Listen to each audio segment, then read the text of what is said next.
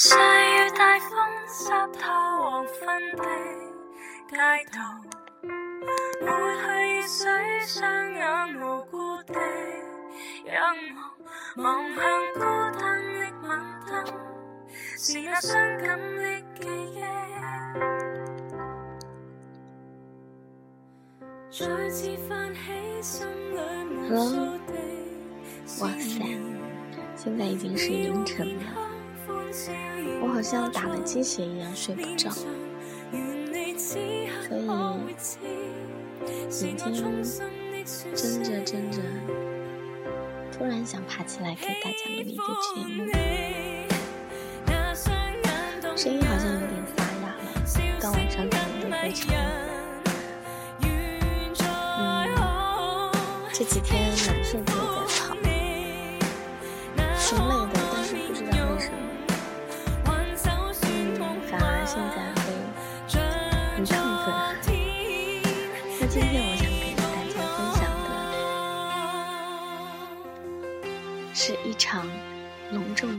婚和一件奢侈的婚纱。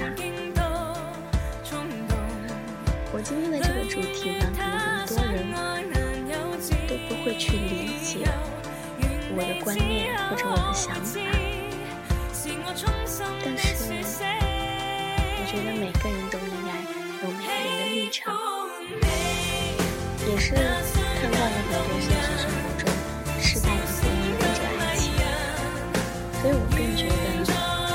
场隆重的求婚和一件奢侈的婚纱，真的不是可言可语的事情。我认识一个姑娘，她性格安静的和很多姑娘一样。她告诉我要结婚的时候，先生说要送她一样礼物。耐不住好奇，偷偷点开先生的购物车查看，里面躺着一条有点廉价的裙子和一部有点昂贵的相机。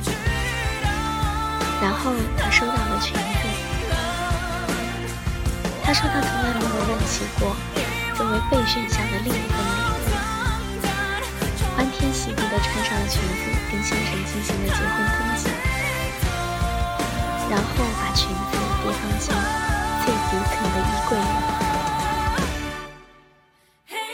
我说：“看到礼物的刹那，你难道没有半分的失望吗？你已经是他的妻子，他竟然还舍不得。”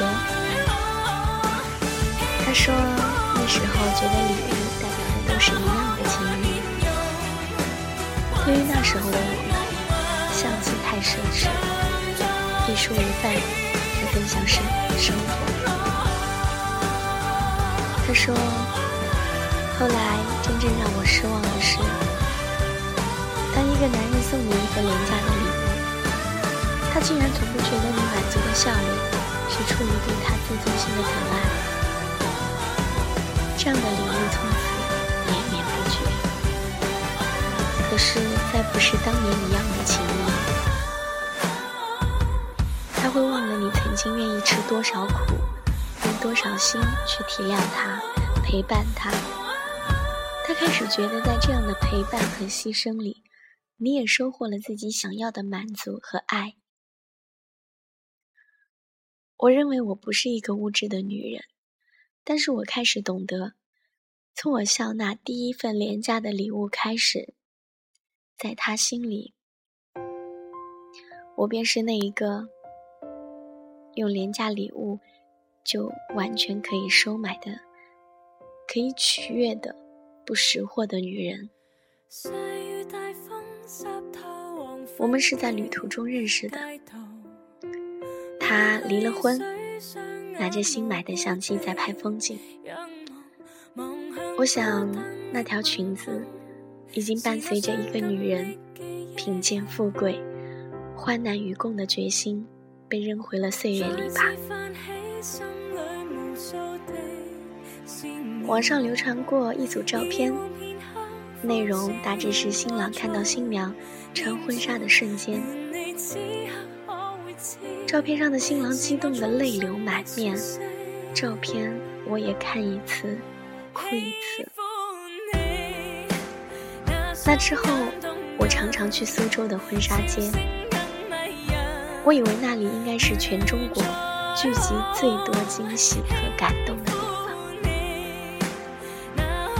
可我去了大概六七次，却从来没有见过那样惊喜的准新郎，一次都没有。我看到的画面大多是。准新郎疲惫地瘫坐在婚纱店的凳子上，看新娘兴致勃勃地在展示台上唱独角戏，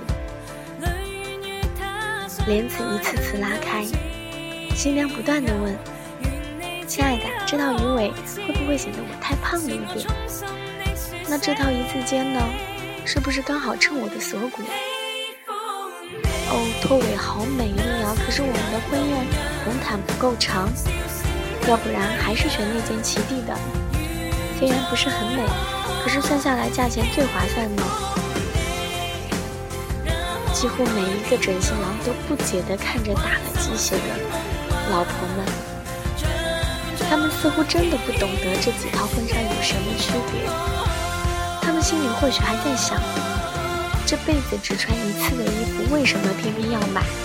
劳师动众，当真不值得。因此，吵架的情侣不少。女的大哭说：“你给点意见会死啊！我一口气试了这么多套，你只坐在那里看一看还嫌累。我是为了谁？我美，你在婚礼上是不是也有面子？”男的也暴怒说：“婚礼就是个形式，谁会记得你穿什么？你自己挑剔，自己找罪受。”这在我看来不是最悲催的，最悲催的那个新娘从店铺开张到打烊试了几乎一整天的衣服，最后讨好般的对先生说：“要不然还是第一套吧，虽然没有后面那套好看，也不是最衬我的身材，但是可以省好多钱呢。我也不一定要穿的那么贵，是不是？我是不是个会过日子的好媳妇？”男的立马暴怒：“谁让你省钱？省了钱浪费了一天的时间。早就跟你说，在影楼里租一套，还用得着这么折腾？不是个唯我独尊、坚持物质的女人，我只是看过了太多自我牺牲、毫无所求的故事和那些悲伤的结局。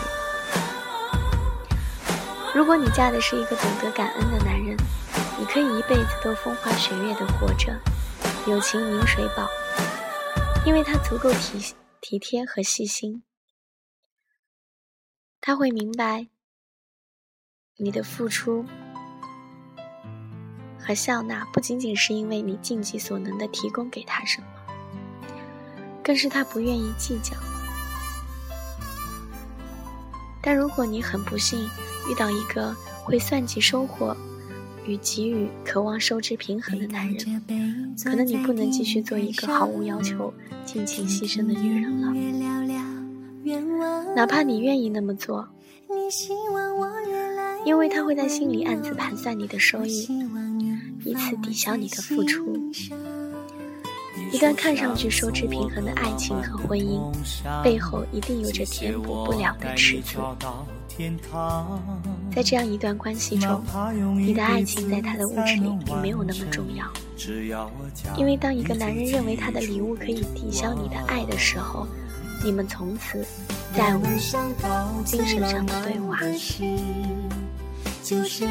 他不再是你们在青葱岁月里认识的那个白衣少年。爱情，关于爱情的承诺和你因此而所向披靡的决心，在他看来都会脆弱不堪。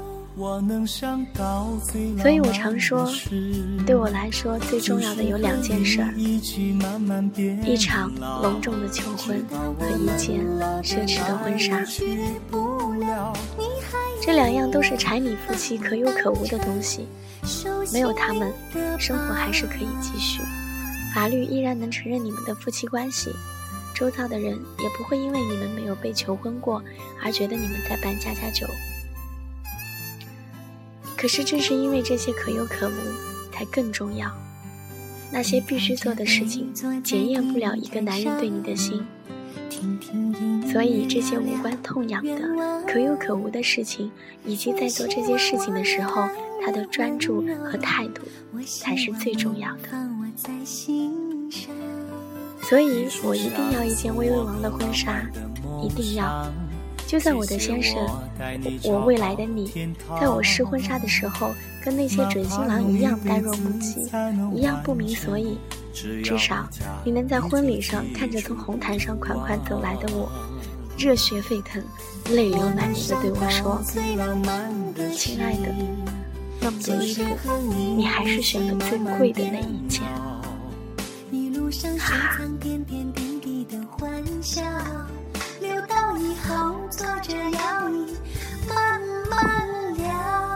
我能想到最浪漫的事，就是和你一起慢慢变老，直到我们老的哪儿也去不了。你还依然把我当成手心里的宝，我能想到最浪漫的事，就是和你一起慢慢变老。一路上收藏点点滴滴的欢笑，留到以后坐着摇我能想到最浪漫的事，就是和你一起慢慢变老，直到我们老的哪儿也去不了。你还依然把我当成手心里的宝。